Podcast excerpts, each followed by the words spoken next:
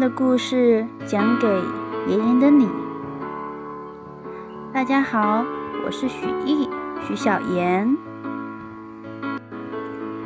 今天给大家带来的故事是《帕丁顿熊二：古董店中的惊喜》。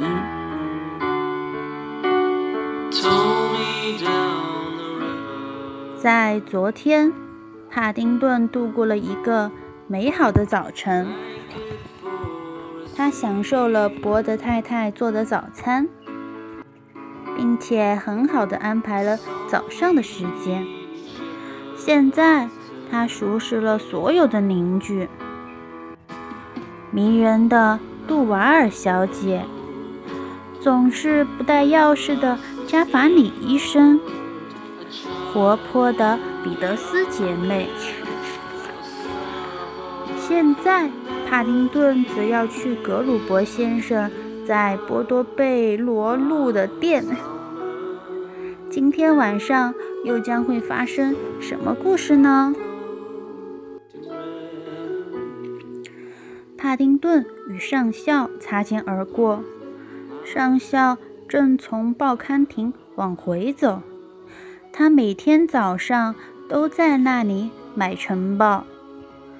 帕丁顿愉快地向他问好：“真是美好的一天，上校。”上校是个忧郁的男人，他长着大胡子，有些衣衫不整。平日里他总是沉默寡言，可今天却一反常态。美好。他重复着：“当然，真是令人激动的一天。”帕丁顿挥了挥帽子，继续向报刊亭走去，去买《每日新闻》。你好，基斯小姐。他向报刊亭的主人打着招呼：“真是美好的一天。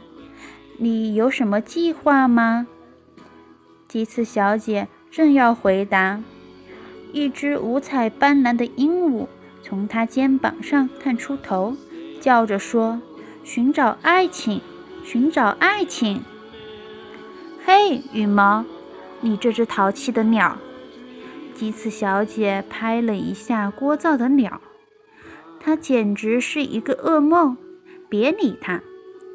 她对帕丁顿说：“给你，亲爱的。”基次小姐一边把报纸递给他，一边问：“你呢？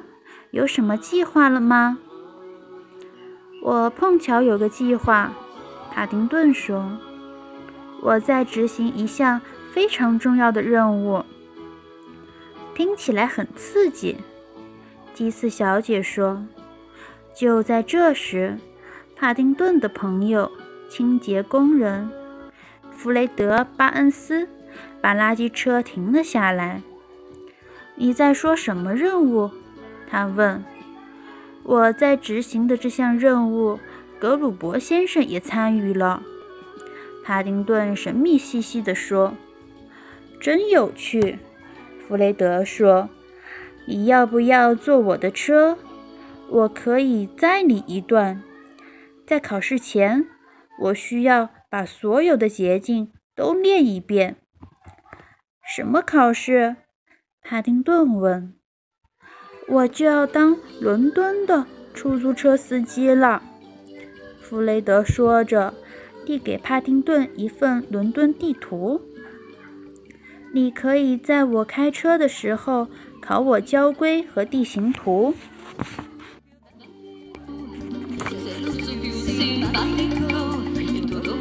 第三章：古董店中的惊喜。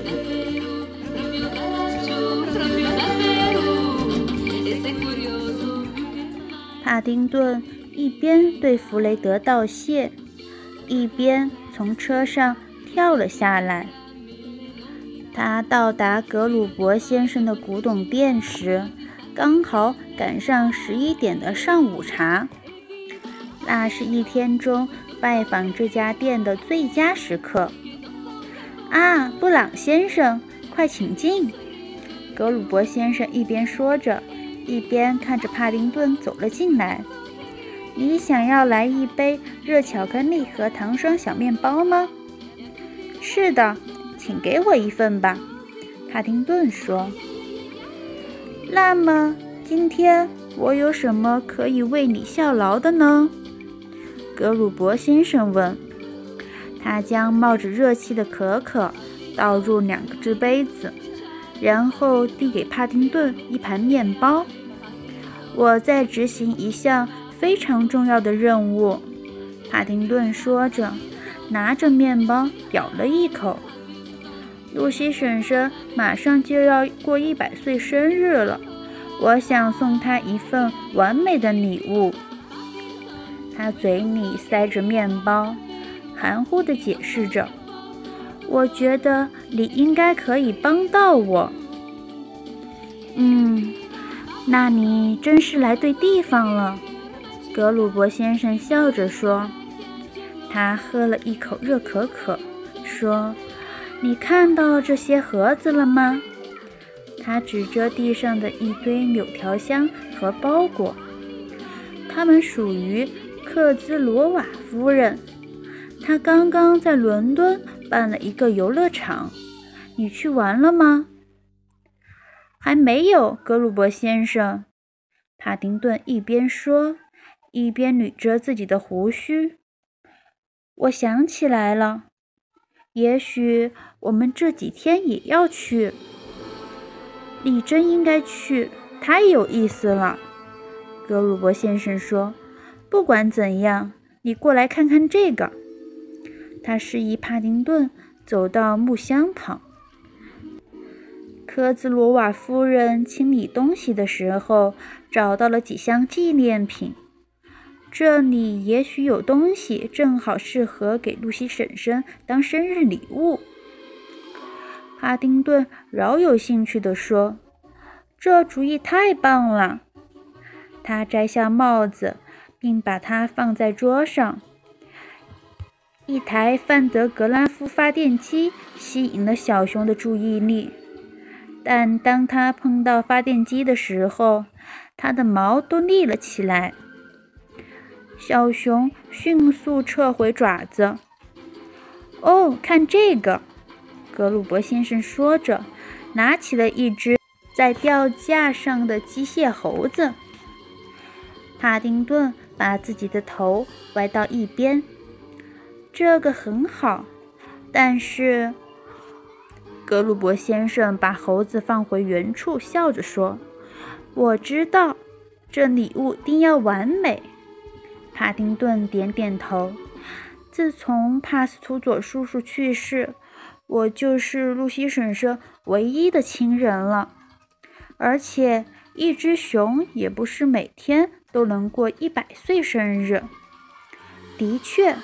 格鲁伯先生赞同地说：“帕丁顿又在另一个箱子里仔细翻找，他找到一顶假发套和一副眼镜。他戴上眼镜，对着格鲁伯先生摆造型。格鲁伯先生被逗得哈哈大笑。要不要再配上一双旱冰鞋？然后。”他递给帕丁顿一双旱冰鞋。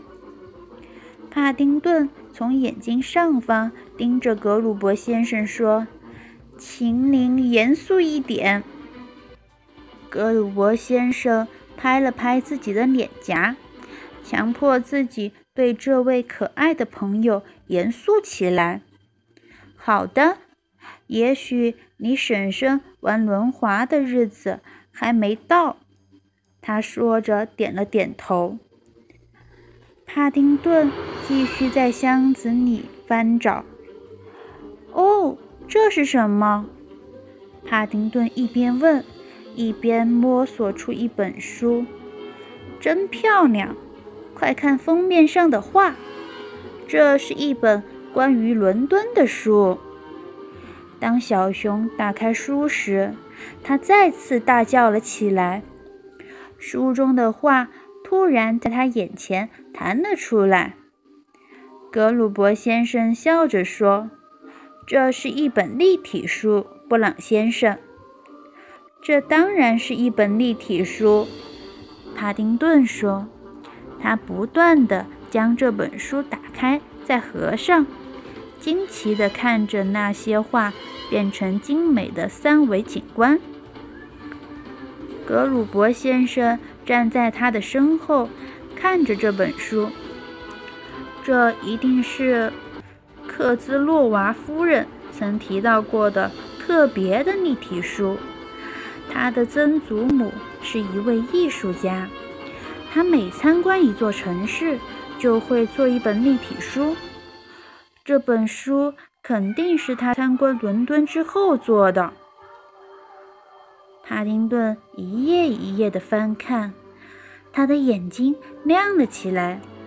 每一页都是一个不同的伦敦地标，有塔桥、圣保罗大教堂，还有白金汉宫。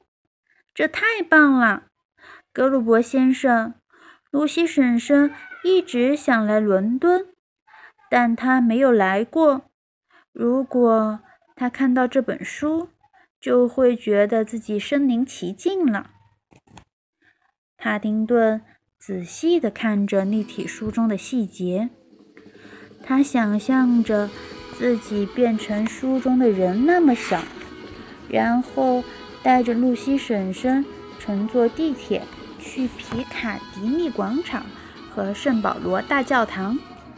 婶婶一定会开心的拍着爪子说：“哦，这和我梦境中的一样！谢谢你，我亲爱的侄子。”格鲁伯先生清了清嗓子，帕丁顿漠然地回到了现实。小熊的眼中闪着愉悦的光，他看见书的护封上写着一句话：“你梦想成真的地方。”这就是完美的礼物，格鲁伯先生，露西婶婶一定会喜欢的。他说：“啊？”格鲁伯先生一边查着价格清单，一边叫出来，他的脸沉了下来。这本立体书已经是一个孤品了。我不得不告诉你，他们对这本书的定价很高。帕丁顿摸出伯德太太今天早上找出的那枚硬币，这个够吗？伯德太太从我的耳朵里揪出来的，也许。我还能在耳朵里多找到几个。他热切地在耳朵里摸索着，但这次却没有那么好的运气了。格鲁伯先生摇了摇头，叹了口气说：“恐怕你从耳朵里再掏出一个也是不够的。你至少需要一千个才能接近那个价格。”那相当于两千个糖霜小面包，帕丁顿惊叫着。那我们还是再看看那只猴子吧，格鲁伯先生温和地说。我觉得它也挺不错的。他转动着把手，猴子却掉到了他手中。我可以修好它，格鲁伯先生赶忙说。帕丁顿伤感地笑了笑，说：“格鲁伯先生，非常谢谢您的好意。但是露西婶婶在我小的时候为我付出了很多，我希望她能知道，为了他的一百岁生日，我付出了许多努力。”小熊戴上帽子，往门口走去，然后。转身对格鲁伯先生说：“我知道我要做些什么了。我要找一份工作，然后买下那本书给露西婶婶当礼物。”非常好，布朗先生，真的非常好。格鲁伯先生说。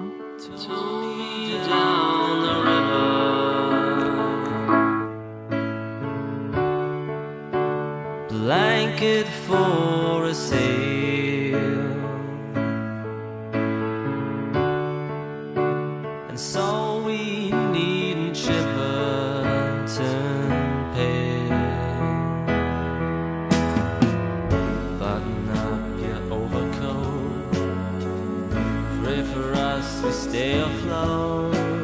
child